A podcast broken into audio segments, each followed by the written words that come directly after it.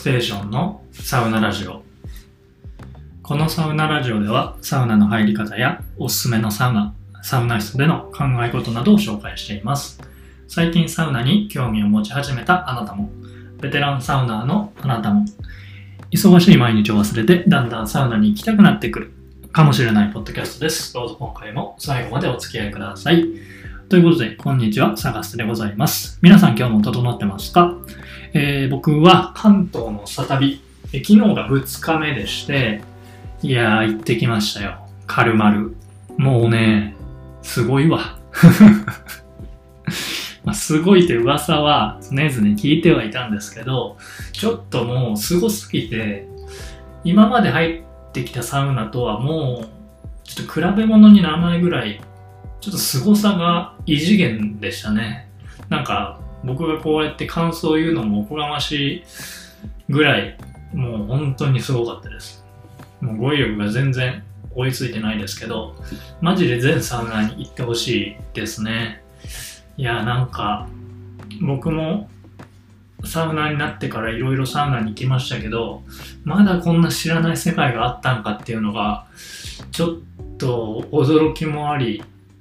なんかちょっと悲しさもあり、嬉しさもあり、みたいな 複雑な感情に、あの、なりましたけど、本当に素晴らしいサウナでした。はい。ということで、今回多分めちゃめちゃ長くなると思いますけど、えーサウナシュラン2020で堂々の2位に輝いた東京池袋にあるカルマルのレビューをしていきたいと思います。はい。昨日のスカイスパが多分30分ぐらいの、えっ、と、長尺のラジオになってしまったんですけど、もしかしたらちょっと1時間ぐらいいっちゃうかもしれないですね。ちょっともうそれぐらい語りたいことがたくさんあるので、まあ、なんかしながらですね、BGM 代わりに聞いていただけたらなと思います。はい。さて、えーカルマルですけど、まあ、関東の人だったらもう誰しも知ってるし、まあ、行ったことあると思うんですけど僕みたいに関西とか地方のサウナーの方だといまいちカルマルって、まあ、名前は聞くけどぐらいの感じのサウナーの方も結構多いんじゃないかなと思います。でまあ僕も名前は知ってるけどぐらいで、まあすごいとは聞いてるけどぐらいで、まああんまり期待せずに行ったんですけど、本当にやられましたね。本当にやられた。はい。そんな感じで、えっ、と、カルマルは、えー2019年の12月にオープンしたばかりの、すごい新しいサウナ施設ですね。場所は、えー池袋にありまして、え池袋駅の一応一番近い出口が C6 出口らしいんですけど、そこから徒歩1分。なんでまあまあ、アクセスも悪くないと。で、男性専用のサウナなんですけど、レディースデーっていうのがたまにありまして。もうね、本当にこれ女性カルマルも早く作ってほしいですね。ぜひぜひ作ってほしい。てかもう大阪に作ってほしい。大阪に男女両方入れるカルマル大阪ってのを作ってほしいんですけど。そんな感じでもう男性だけがあのこんな思いをするなんて申し訳なさすぎるんで、ぜひカルマル2号店なり、えっ、と、レディースフロアなりを作ってもらえたらなと思います。で、基本料金は、えっ、と、2980円。で、年会費が、えー、あ、違う違う違う違う違う。会員っていうのがあるらしいんですけど、この会員になる年会費が1980円。で、1980円を払って会員になると、500円引きの2480円で入れます。もちろん僕は旅で来てるので、会員にはなりませんでしたけど、まあ、よく来る東京の方とかだと、多分年会費払った方が、えー1980円なんて、まあ、4回入れば元取れるって感じですかね。はい。で、1時間コースが1480円っていうのがあるんですけど、まあ多分、軽々行って1時間で終わる気がしないんで、まあこのコース選ぶ人ほとんどいないとは思うんですけど、はい。で、その他、結構割増がいろいろありまして、金曜日とか土曜日とか、えー曜日によって値段がちょっとかさ増しされるような、えーっと、料金設定でした。はい。僕は平日行ったんで、この辺は関係なかったですけど。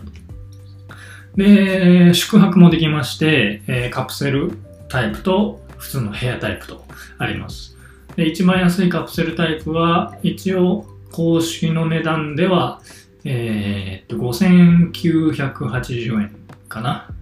えー、5980円なんですけど、スカイスパ同様、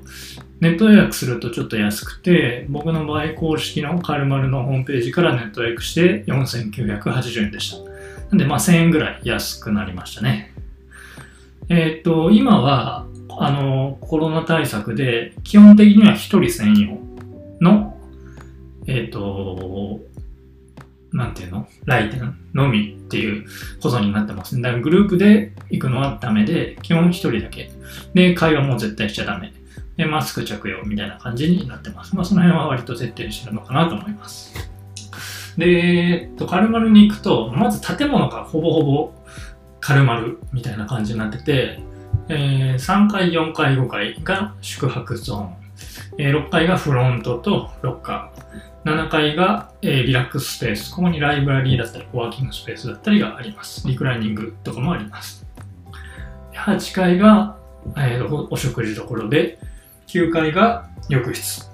で、屋上が露天みたいな感じです。だから1階、2階には飲食店が入ってると思うんですけど、それ以上上は、えー、もう全部カルマルのフロアみたいな感じですね。だからもう建物丸々そのカルマルっていう感じです。で、新しい施設だけあって、すっごく綺麗で、めちゃめちゃおしゃれです。なんていうかな、まあ、建物が内装、建物とか内装がおしゃれなのはもちろんなんですけど、そのただおしゃれな建物を建てただけじゃなくて、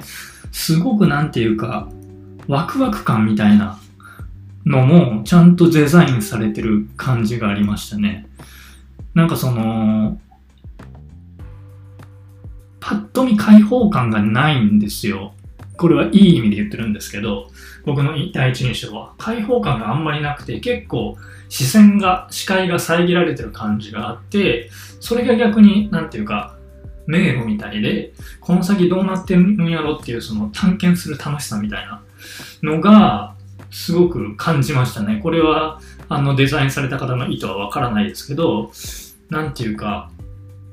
まあ、狭いスペースを有効活用してるのか、逆にそういう、あの、持っていき方でやってるのか、すごくそういう、なんかそういう、そういう、そういうばっかり言ってますけど、なんか、うん、ただ建物が綺麗なだけじゃなくて、そういうエンターテインメント性みたいなこともちゃんと考えられて作られてるなというふうに素人ながら思いました。でですね、カルマルのホームページに行くと、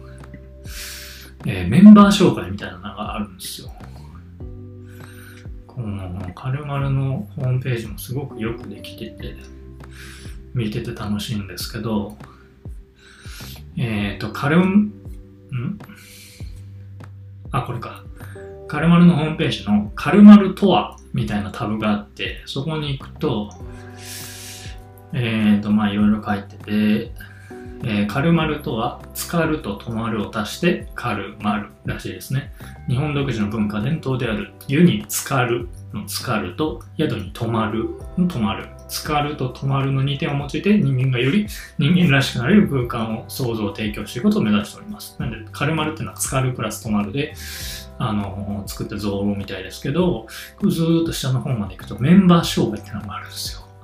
メンバー紹介なんか聞いたことあります？サウナのホームページで。で、見ていくと、えー、っと、温浴施設の企画設計、管理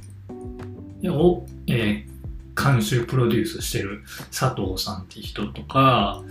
えー、サウナ水風呂飲食プロデューサー、サウナ王太田さんとか、えー、サウナ設計施工、えー、これなんていうのかな、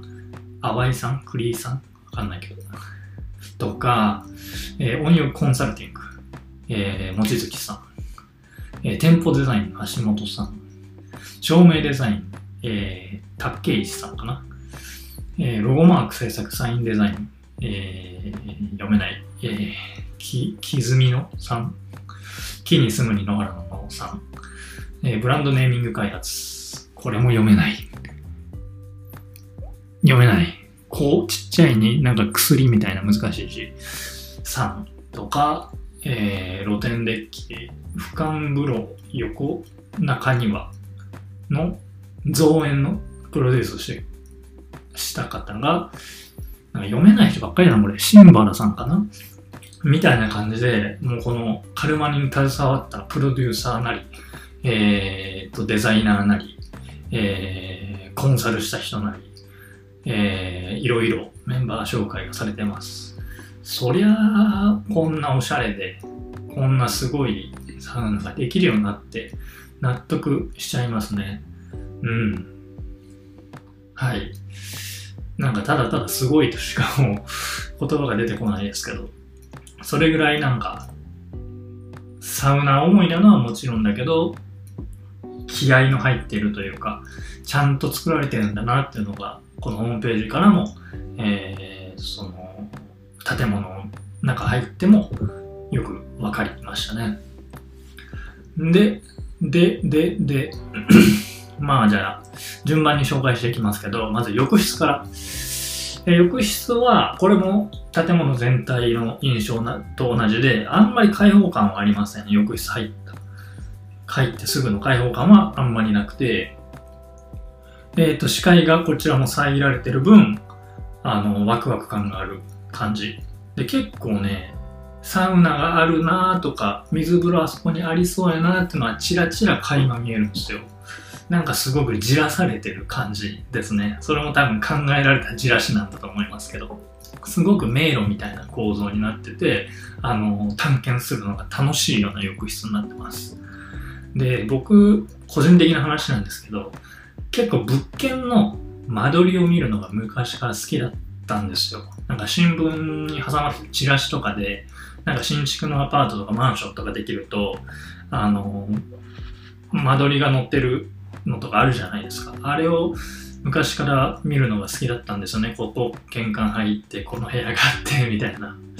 だから、このカルマルの間取り をいろいろ見ていくのは本当によだれが出るぐらい楽しかったですね。すごく面白いあの間取りでした。で、一応9階部分と10階部分がお風呂になってるんですけど、9階は、えー、洗い場とかサウナとか、えー、っと、その他もろもろのものがあります。で、9階は結構木目調、木目調というか木が結構使われてる、あの感じのデザイン。で、10階、これが屋上になるんですけど、えっ、ー、と、薪サウナがあったり、あの、外気をくするお庭みたいなとこがあったりするんですけど、ここは、えっ、ー、と、結構モルタルっぽい、コンクリートっぽい、グレーな、ちょっとモダンな感じのデザインで、9階がこの木、10階がモルタル。だから結構なんていうか、うーん、感じは全然違うんですけど、なんかうまく融合されてるような、すごく落ち着きもあり、モダンな感じもあり、これもまたちょっとおしゃれなあのデザインになってました。ていうか、照明もすごく独特だったんですよ、ここの浴室。サウナの照明なんか考えたことあります？まあ、サウナ室の中はありますけど、その浴室の照明がこうなってるとか、今まであんまり考えたことなかったんですよね、僕。で、このカルマルに来て、おお、そうか、その観点があったかっていうのをすごく思い知らされたんですけど、さっき紹介したメンバー紹介の中にも照明デザインされてる方がいましたけど、すごくあの独特な、あんまり他で見ない照明をしてます、ここは。昼間とか朝は結構普通に明るい浴室なんですけど、夜になると、まあまあ暗くなるんですよ。多分この日の光とか方角とかも考えながら、この窓の、あの、光の入り具合とかも設計されてると思うんですけど、夜がね、めちゃめちゃ良かった。もう本当に、なんか間接照明がいっぱい焚いてあるおしゃれな部屋あるじゃないですか、たまに。雑誌とかでよく見る感じの。その感じよりも、さらに間接照明が少ない感じ。だから、結構暗いです。一つのお風呂に対してスポットの光が1個ぐらいの印象でした。洗い場はさすがにあのちょっと明るめでしたけど、それ以外のあの浴槽のところとか、あの整う場所とかはもう本当にほぼほぼ真っ暗ぐらいの感じですね。なんか新鮮でしたね、そういうのが。普通バーンって明るいじゃないですか、浴室の中なんて。で、サウナ入サウナ室入るとまあ暗いかなみたいなことあると思うんですけど、なんかその辺もすごくあのデザインされてて、えー、っと、新鮮な感じがありました。うん。すごく僕は気に入りましたね。あの暗い感じ。すごく落ち着きます。はい。なんかこの辺の僕らが気づかないところ、僕らが考えるであろうところのさらに上を行くデザイン設計が、なんか本当に脱帽ですね。そんなとこ考えたことなかったよってところまでついてくる感じが、うん、本当にすごい。なんで、光の刺激が少ないんで、まあ、視覚的にもかなりリラックスできる、えー、浴室でしたね。はい。で、あと、えーと、あれ、あれよ、えーと、お水。ウォーターサーバーみたいな、おしゃれな、なんていう、なんかガラスの、結婚式場とかで置いてそうな、ガラスの透明のおしゃれなウォーターサーバーみたいなのが、浴室の中の至るところに置いてあって、それがめっちゃ良かった。で、しかも普通の水じゃなくて、レモンとか、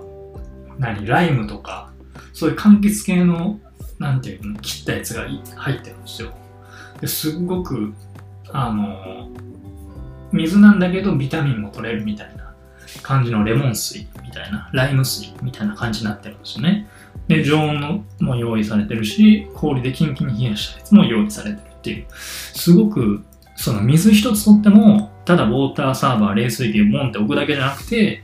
まあ、おしゃれだし、で、温度も選べるし、で、ビタミンもしっかり取れるみたいな、うん、なんか負けた感じですよね、本当に。で、これまたレモン水がめちゃめちゃ美味しいんですよ。今まで何回かレモン水飲んだことありましたけど、今回ちょっとハマっちゃいましたね、レモン水。ちょっと家でもやろうかなって思ったぐらい、もう、ついつい飲みたくなっちゃう美味しさがありました。特にあのこの夏、暑い時期は、うん、欲しくなっちゃうかもしれないですね。もしかしたら家に帰ってレモン水作るかもしれないです。はい、浴室はそんな感じですかね。本当におしゃれな空間で。えー、照明とかお水とかそういうなんか普段あまり注意しないところに、あの、やられたっていう感じがありました。はい。で、サウナですよ、サウナ。サウナ行きますから。まあ、サウナがすごいのは、まあ言うまでもないんですけど、どうしようか。まあ一個一個見ていきますかね。えっ、ー、と、まず、サウナは、えー、カルマルには4つあります。えーと、まあ、行ったことある方はよくご存知かと思うんですけど、えー、岩サウナっていうのと、ケロサウナ、それから虫サウナ、で、薪サウナ。この4種類のサウナがあります。じゃあ1個ずつ岩サウナからいきますか。でね、このサウナの公式のホームページのサウナの紹介も見てほしいんですけど、もうなんかこだわりが詰まってるんですよね。うん。ちょっと説明読み上げましょうか。えー、っと、じゃあ岩さんから。えー、ちょっと説明文読みますね。え、日本三大花崗岩の一つとして知られる、えー、味石は香川県の味地方でしか取れない世界最高級の名石です。その、えー、少なさと上品さ、細かい、えー、と細工を施しても風化しづらい耐久性の高さから花崗岩のダイヤモンドとも称されています。味石は非常に密度が高く、この味石を壁全面に使用しているため、約 600kg のモノサウナストーンから、えー、熱を蓄熱かっこ長時間熱を加えること、かっこ閉じる、えー、し、たっぷりと熱を放出、体の芯から温まり、心地よい汗をかくことができます。ってな感じで、香川県の味地方の石、花崗岩のダイヤモンドとも呼ばれるアジ石っていうのをこう壁全体に使ってるみたいですね。この香川県のとか言われたらちょっともう、すいませんってなりません？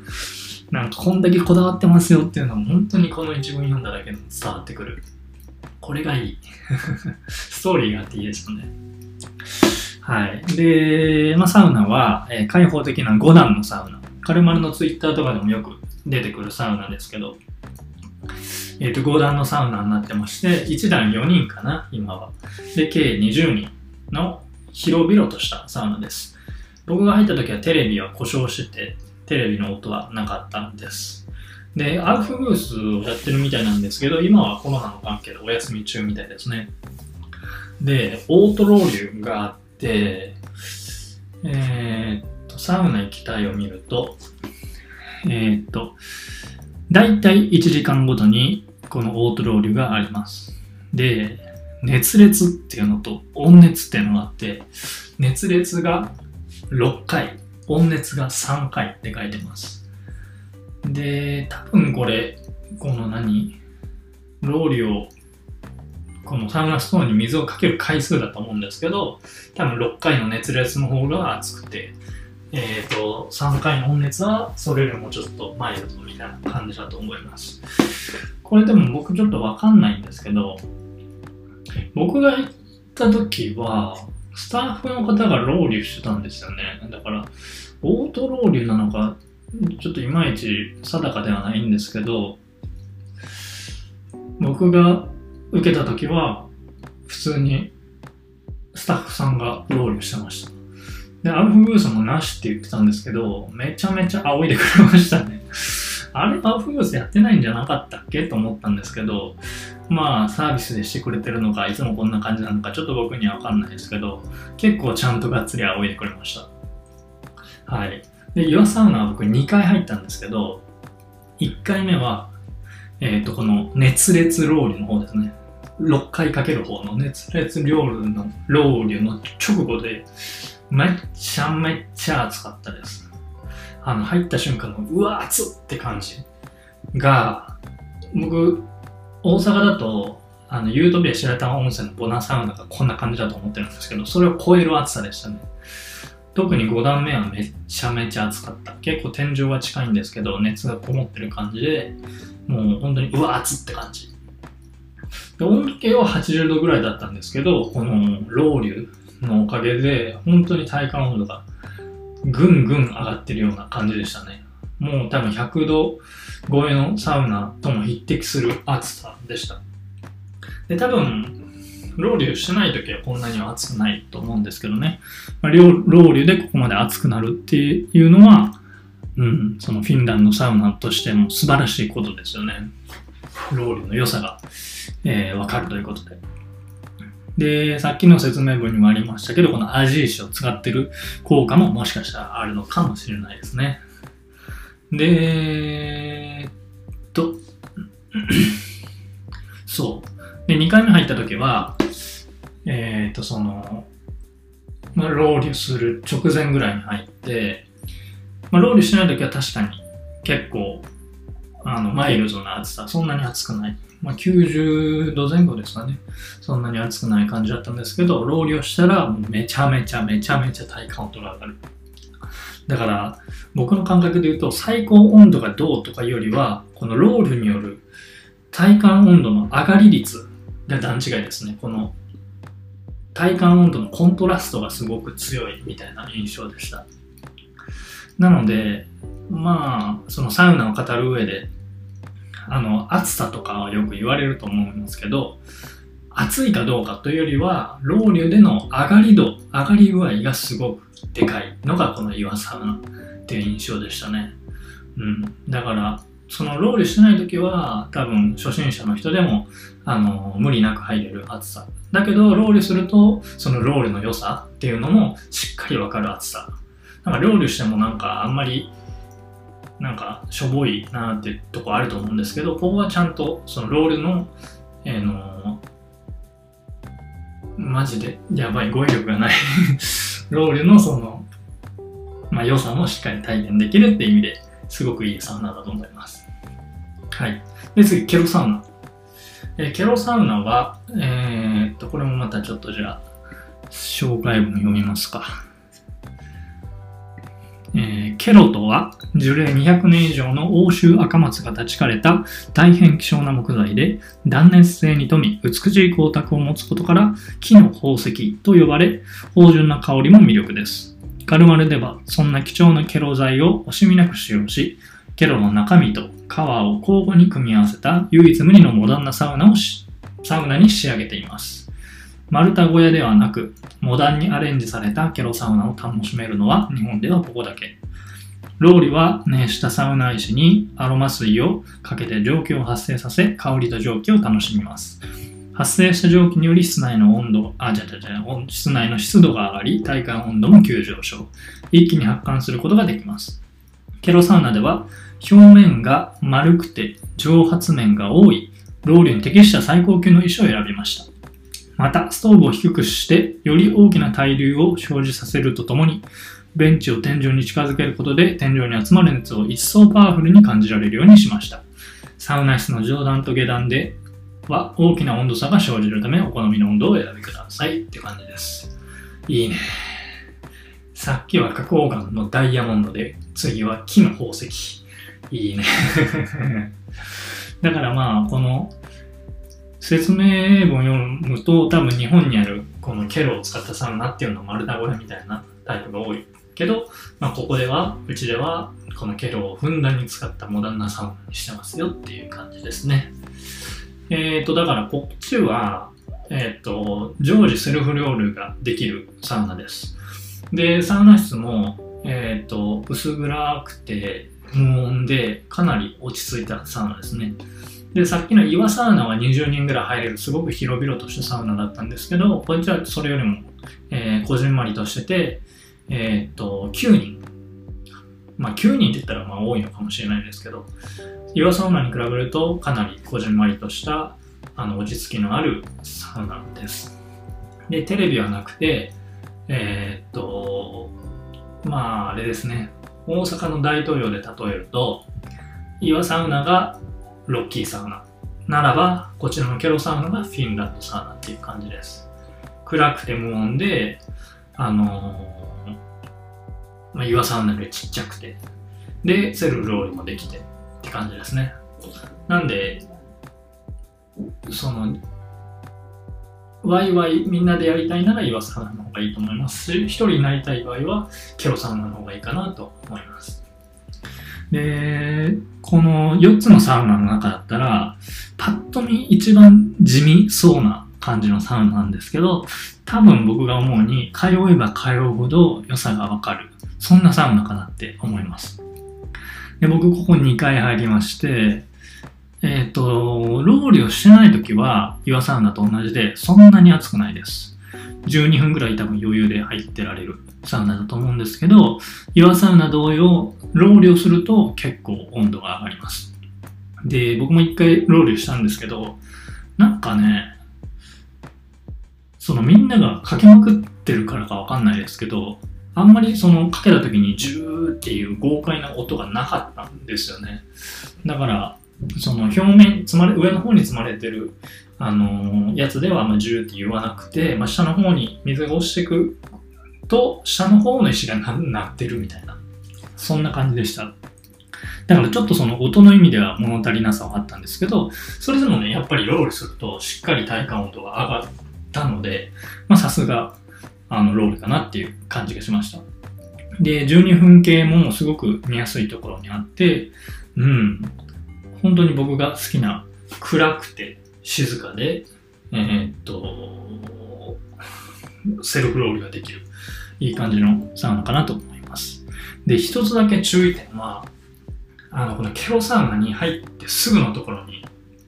サウナマットがバーンって積まれてるんですけど、その一番上からサウナマット取ると結構暑いです。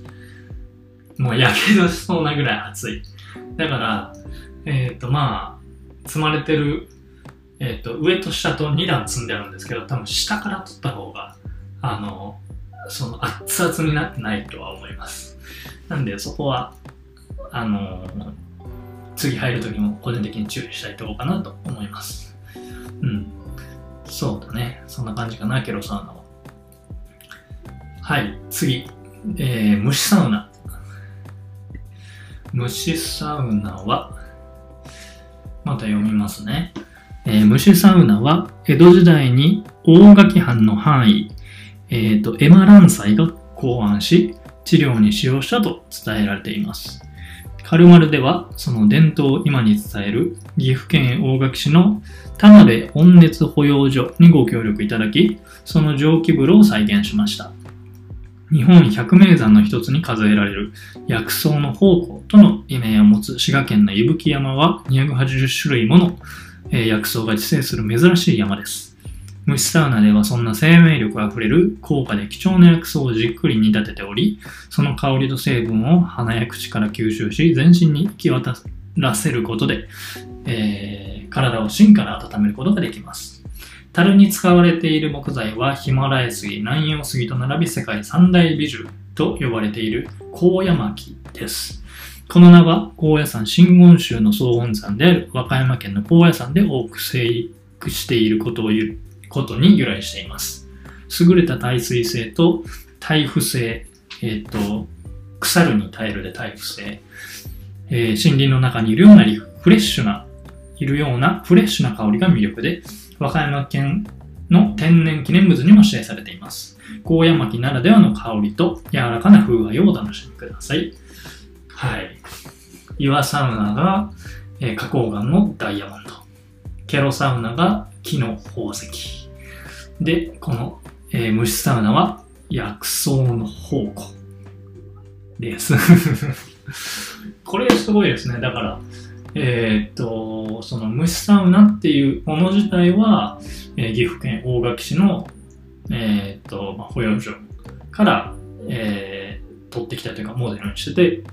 そこで使う薬草は次、滋賀県の伊吹山。で、さらに、そのサウナを作っている木材は、えー、和歌山県の高野山の木ってことで、その岐阜県の文化を滋賀県の薬草と和歌山県の木材で再現してるみたいな。結構いろんなところからこだわりをこう融合させたような虫サウナです。すごい。で、えー、まあ、あれですね。薬草を使ったスチームサウナです。で、ここ、これは一人用のサウナになってて、えっ、ー、と、稼働時間が11時半から19時まで。あれ ?19 時まで？だっけ？すみません。21時か。21時じゃない。えー、11時半から21時まで。だから夜中は使えないって感じですね。で、一人用なんですけど、あんまり並んでないです、こっちは。えっ、ー、と、後で説明する。あっと。ちょっとマイクが落ちちゃいました。はい。えー、っと。そう、後で説明する薪サウナは4人入れるんですけど、こっちは結構人気で並んでるんです。けどこの虫サウナは、えー、1人用なんですけど、薪サウナと比べるとそんなに並んでないですね。で、ちっちゃい扉があって、そこから中に入るんですけど、もう入ったらもうすごく暗くて狭い空間。本当に窓の、扉の窓から差し込む光以外は明かりはなくて、音も蒸気の噴出音だけっていう感じです。まさに自分だけの空間。もう瞑想に持ってこいみたいな、考え事に持ってこいみたいなサウナですね。で、よくあの、熱いスチームサウナ特有の入った瞬間に、熱い、これ無理や、みたいな、入った瞬間からやる気をもうなんかへし折れるみたいな嫌な暑さがあるスチームサウナってあるじゃないですか。あの、八百倉のスチームサウナとか、多分、敷地行ったことないけど、もしかしたら敷地もそうかもしれない。結構暑いって聞きますけど、そういう嫌な暑さはなくて、かといって、あの、スチームサウナって割と温度が低いんで、物足りないことがあるんですけど、その、物足りないぬるさでもない、ちょうど8分ぐらい入ってられる絶妙の温度設定なんですよ、この虫サウナ。いや、ほんとすごいと思った。なんか、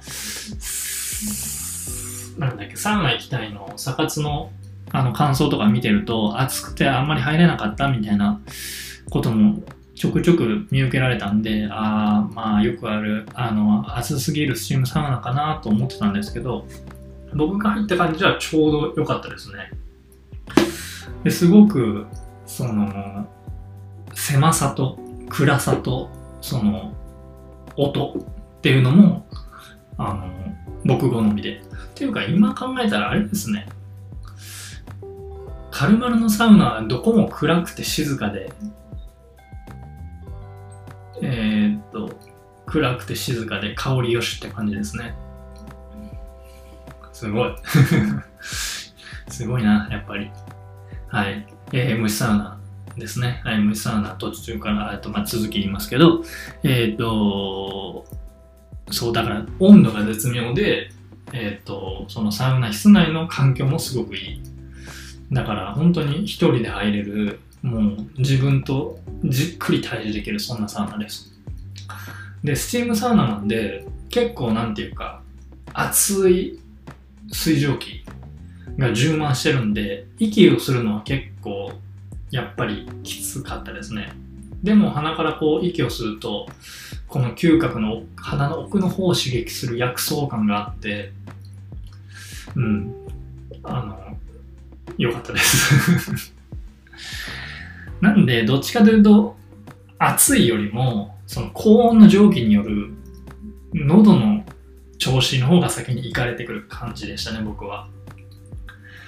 うん、だから、なんていうかな、都会でこの一人用のサウナに入れるってだけですごく贅沢なのに、まあ、それに加えてこの納得の暑さを実現したスチームサウナってことで、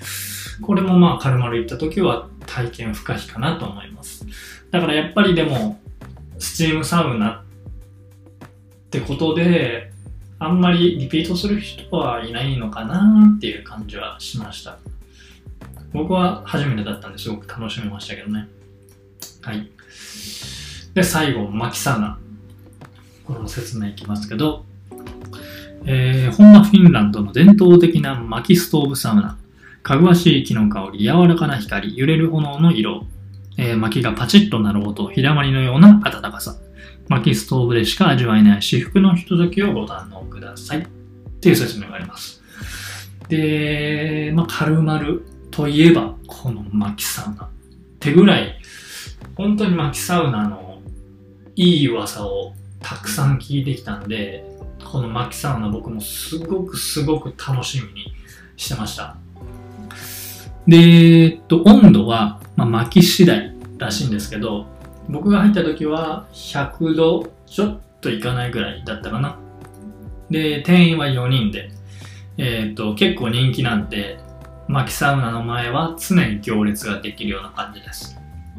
で、薪サウナも虫サウナと同様稼働時間が決まってまして、平日の場合は19時から25時まで、土日は13時から25時 ,25 時までというふうに決まってます。で、多分これ、秋サウナ入れるのは19時からってなってるんですけど、それより前の時間帯は、あの最近始まったカルマルウィスキングっていうのを多分、その、お金払ってウィスキングしてもらうっていう、あの、プランというか、があるんですけど、多分それに使ってるんだと思います。結構その、この、薪サウナ、まあ、ウィスキングはちょっと何5000円ぐらいだったかな、まあ、お値段はあるんですけどこの薪サウナを独り占めできるっていうのでまあ僕は初めてだったんで今回はやめときましたけど何回も行かれるんだったらリスキングもしてみたいなというふうな、えー、感じです。であのサウナで著者で有名な岩田涼子さんがあの、著書の中で書いてたんですけど、フィンランド本場の薪サウナがめっちゃ良かったと。で、日本でもこれを体験できるっていうのがまずすごいことですよね。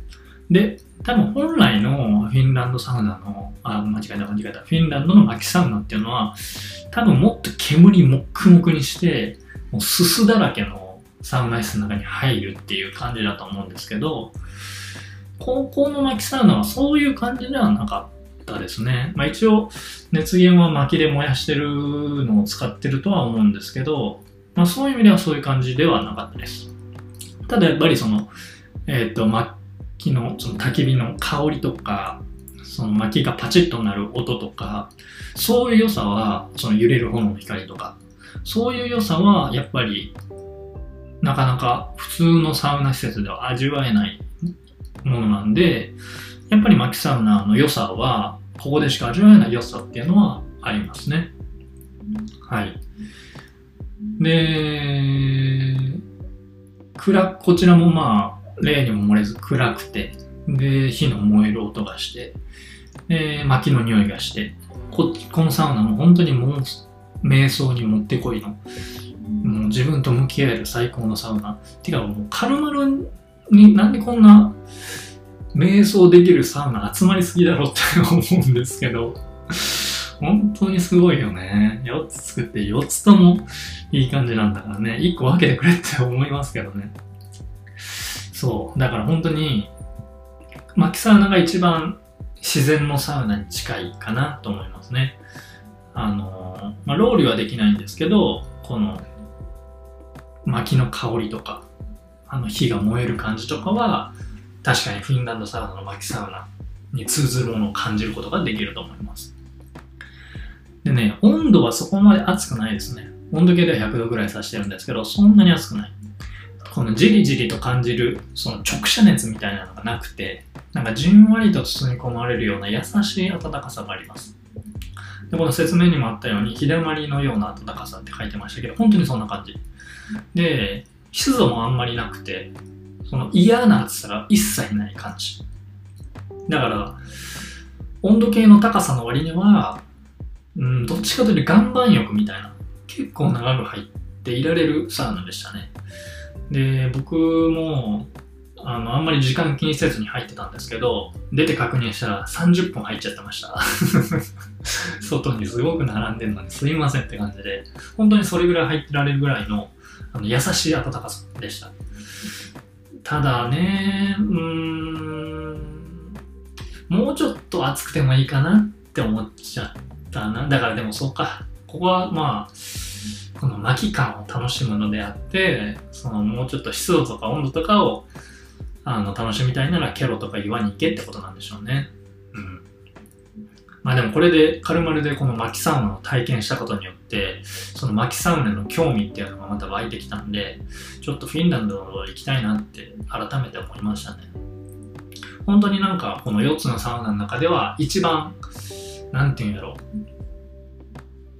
この高級感というか、うん、なんかその4つのサウナの中では1個このなんていうの上レベルが上って言ったらあれですけどその特別感みたいなのはありましたねこのマキサウナははいその他の3つのサウナは9階にあるんですけどこのマキサウナだけ屋上の一番奥にあるんですよ。これもね、普通屋上入ってそこにあるでいいと思うんですけど、入っその屋上に上がった後もすごく迷路みたいな感じになってて、一回通路抜けて廊下みたいなところ渡って、その先に庭があって、その一番奥にあるみたいな感じなんで、またいやらしいデザインしてんなと思いながら楽しみました。で、マキサウナね、結構人気で、えっ、と、僕4回サウナ行ったんですけど、えー、お昼頃、16時頃に行った時はもう、多分10人ぐらい並んでました。これ無理やなと思って、えっ、と、次行ったのが20時ぐらいかな。20時ぐらいも、その、浴室全体のお客さんの数はかなり減ってたんですが、やっぱり薪サウナの前は行列で、その時で5、6人ぐらい並んでる感じ。で、23時ぐらいに行った時は、えー、4人ぐらい並んでました、それでも。で、25時までなんで、結局23時に行った時に2回入りましたけど、夜まで人気なんかいっていう感じでしたね。てな感じで、以上の4つのサウナがカルマルにはあります。もう、なんていうか、一個一個のレベルがすごく高いのに、それが4つもあるって感じなんで、ちょっとね、まあ昨日行った、昨日じゃないな、この収録してる日から言うと一昨日か。一昨日行ったスカイスパのサウナもかなり良かったんですけど、こんだけいいサウナ並べられたらちょっともう 圧倒的にやっぱカルマルの方がレベルは高いですね。うん。で、ロールの厚さもしっかり味わえるんで、もう、文句なしの S ランク。もう SSS ランクぐらいまでつけたいですけど、本当にサウナは最高です。もう他を寄せ付けない凄さがありました。はい。と、今で45分話してますね。45分でまだサウナの紹介しかしてません。すいません。今日は1時間以上いっちゃうかもしれないですけど。次、水風呂。水風呂の話に行きましょう。えー水風呂は、えーっと、4つあるんですけど、僕が行った昨日から、ちょうど昨日から始まったんですけど、えー夏季限定で露天にあるジャグジーが水風呂に変わって、今、夏だけ5個水風呂がある状態になってます。で、まあ、一個一個説明していくと、まず、9階のサウナのすぐ隣にあるのが、えーサンダートルネード。サンダートルネードです。そんな水風呂聞いたことあります？サンダートルネード。えっ、と、まあ、読んで字のごとくサンダートルネードなんですよ、これが。まず、えっと、温度が常にシングルです。常にシングル設定の恐ろしい水風呂でございます。えっ、と、気温は7度ぐらいなんですけど、結構温度から、えー、と上下しまして、一番冷たい時は6度の時もありましたね。だから6度、7度ぐらいを行ったり来たりしているような恐ろしい水風呂でございます。で普通シングルの水風呂しましたってなっても、まあ、9度とか8度ぐらいだと思うんですけど、さらに冷たい6、7度。これが常にあるっていうのが本当にすごい。で水深は1メートルぐらいで、まあ深さも割とあると。で、このね、ただでさえこの冷たい温度設定なのに、読んで字のごとく、こトルネードなんですよ。トルネードなんですよ。何のことかっていうと、この浴槽内が、その、まさにトルネード、竜巻のごとく、水流をかき回す、このジェット水流みたいなのが、もう強力なジェット水流みたいなのが、ゴーンってなってて、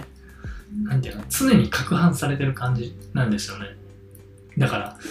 バイブラとかじゃないんですよ。もう、水流がグオーってなってるんですね。流れるプールをキュッてしましたみたいな感じで、浴槽の中が常に渦巻いてる感じの浴槽、えー水風呂になってます。だから、もう、容赦なく、羽衣なんてそんな概念ない。もう容赦なく剥がされるあの水風呂なんで、本当に超刺激的なキンキンの、キンキンキンの水風呂になってますね。もう試されてますよ、サウナーとして。お前はサンダートルネード入れるのかっていうのを試されてます。もう、なんていうかね、もう名前もすごいですけど、もう名前に負けないぐらいの、あの温度がそこにはあります。僕の感じだと、まあ、20秒ぐらいは入って出られますかね。うん。20度ぐらい、あ、じゃあ20秒ぐらい。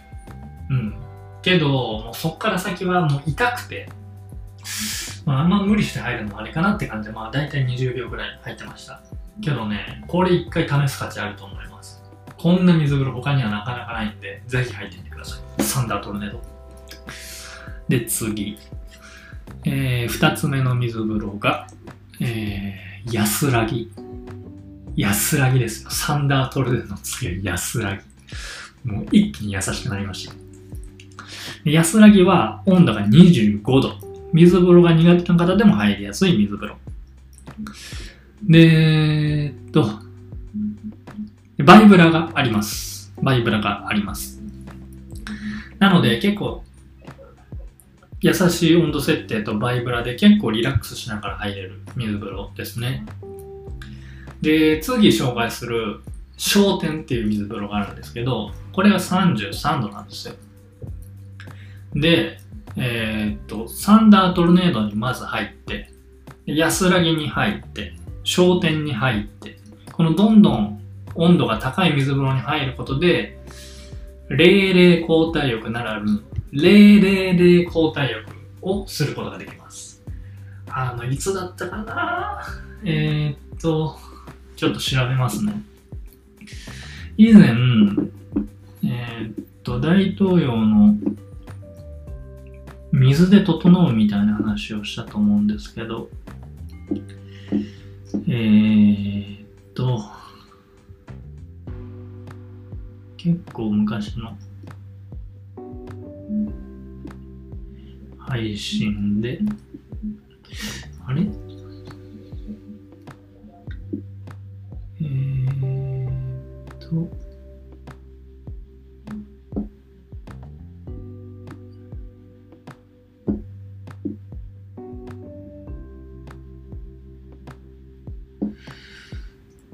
うん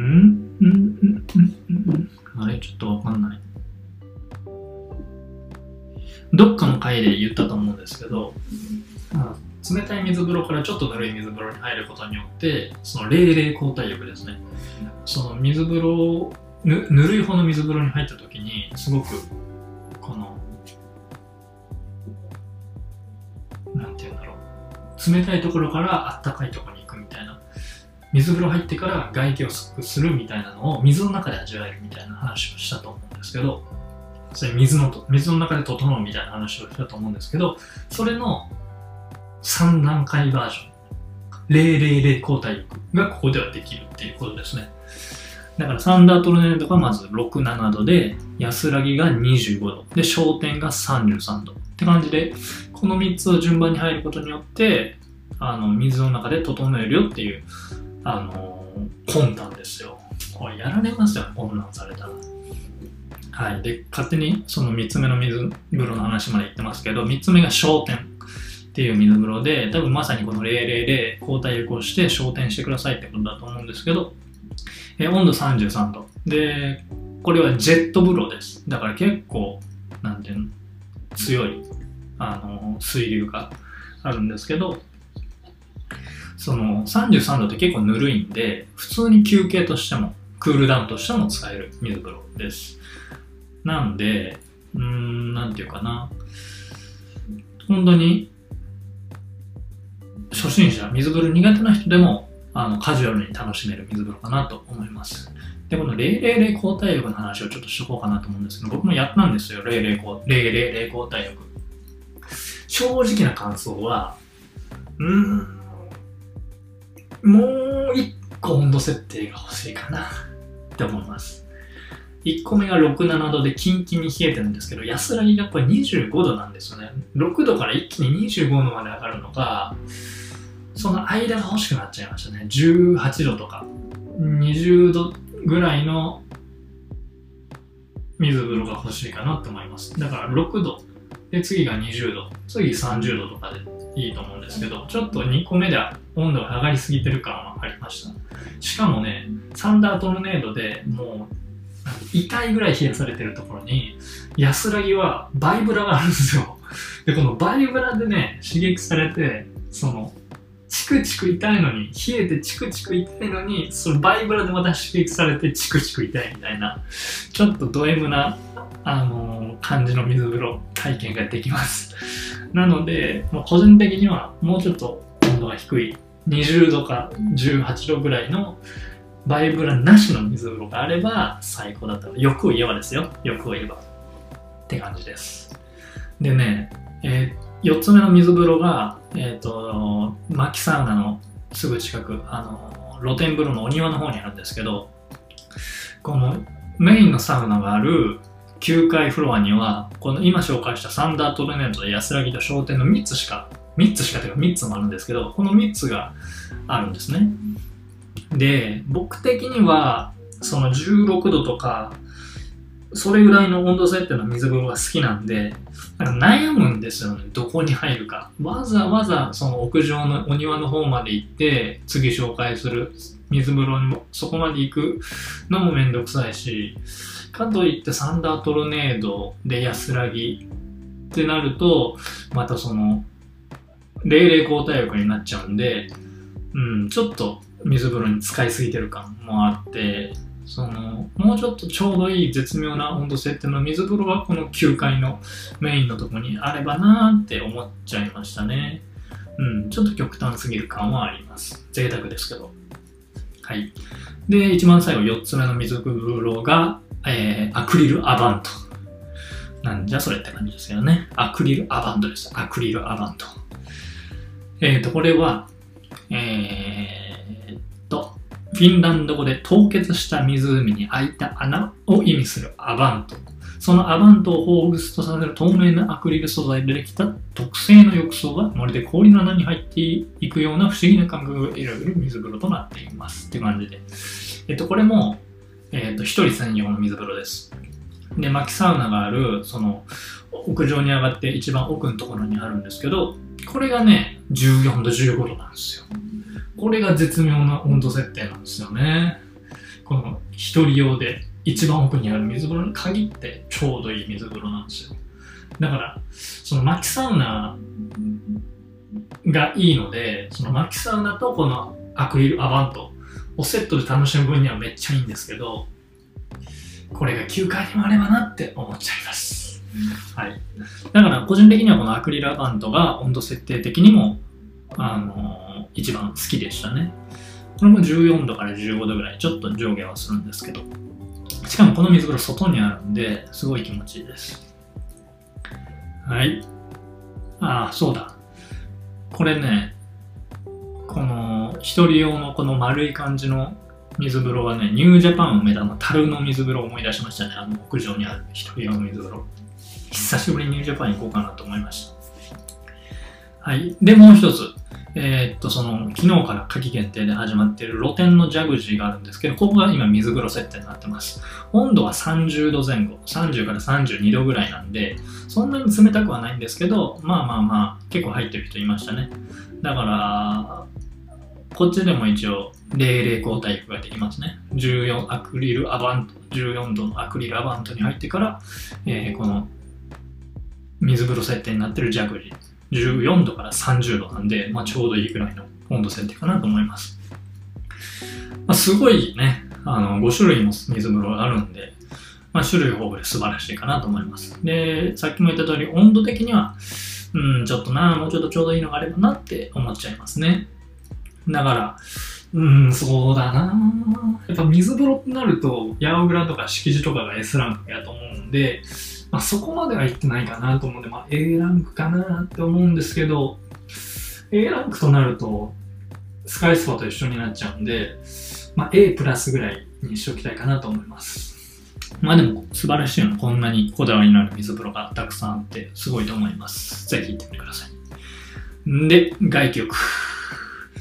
もうね、カリマルぐらいになると椅子が多いのが当たり前です。もうね、数えません。数えませんでした。多すぎて。椅子多すぎても数えてません。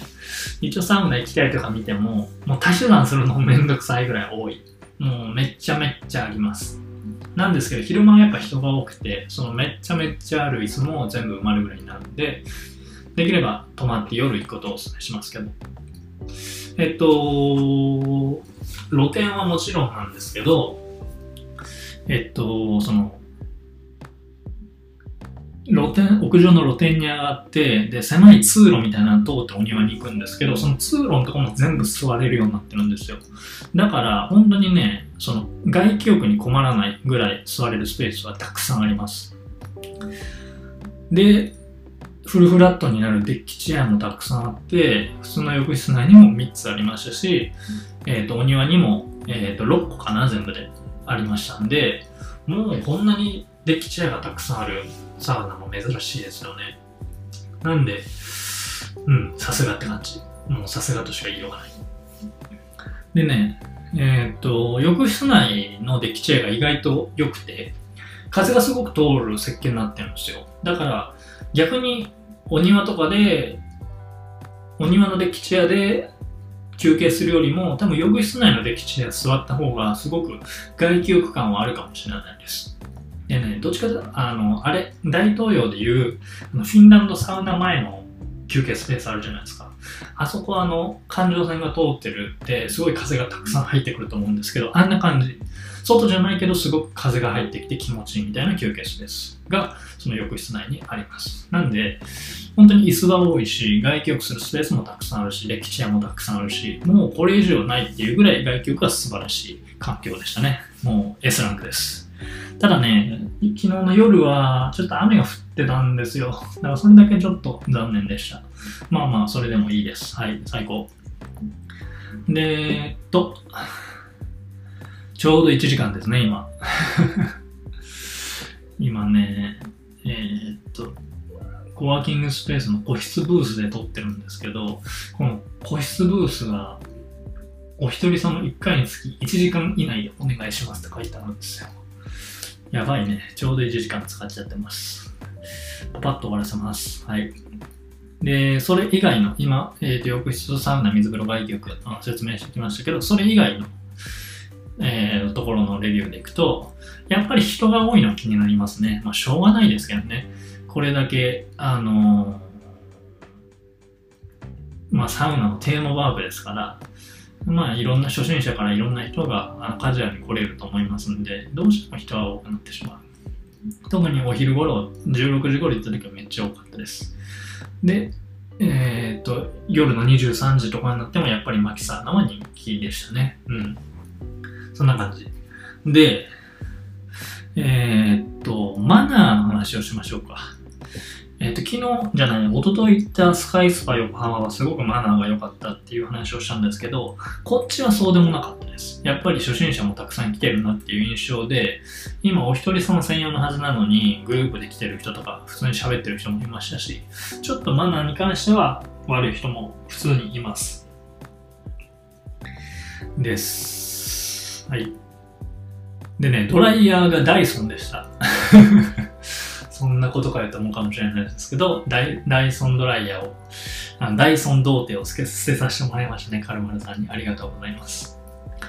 で、あとすごかったのが、あの、お食事どころが夜の20時までなんですけど、気づいてたら過ぎちゃってたんですよ。うわ、食いそびれたなと思ったんですけど、えっ、と、アプリ、アプリじゃないな。スマホで料理が24時間注文できるっていうサービスがあって、これすごくないですか？で、普通に酒も頼めるっていう。普通なら、うわ、レストラン終わってる絶望やってなるんで、外に買いに行かなかみたいななるんですけど、これはもう24時間、いつでもどこにいてもスマホで注文できるんで、すごく助かりました。メニューの数はそんなに多くないんですけど、普通に助かりましたね。はい。あとなんかあるかなあ、そうそうそうそう。えーっと、お風呂以外のその7階にライブラリーってのがあって、ここにすっごいたくさん漫画とか本とかリクライニングスペースとかがあるんですけど、その本棚の中に、こう、なんていうの、潜って入れるようなスペースが、秘密基地みたいなスペースがあるんですよね。これね、泊まれる本屋っていう、ブックベッドっていう、ブックベッド東京だったかな？っていう宿があるんですけど、本当にそこみたいな感じでした。もしかしたら同じ人がプレゼントしてるかもしれないってぐらいそっくり。なんでね、なんていうか、普通に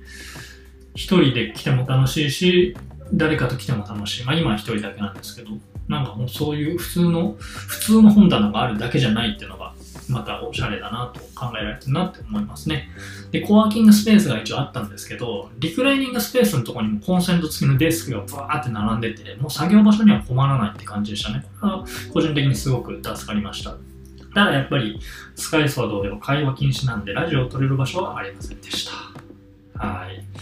はい、そんな感じ。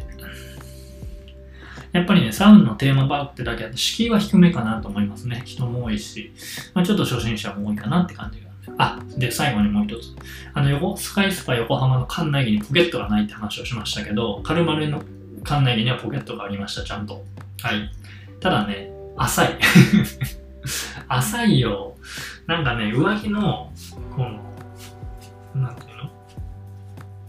上着の、上着のポケットみたいなのが一つだけついてて、iPhone がね、ちょうど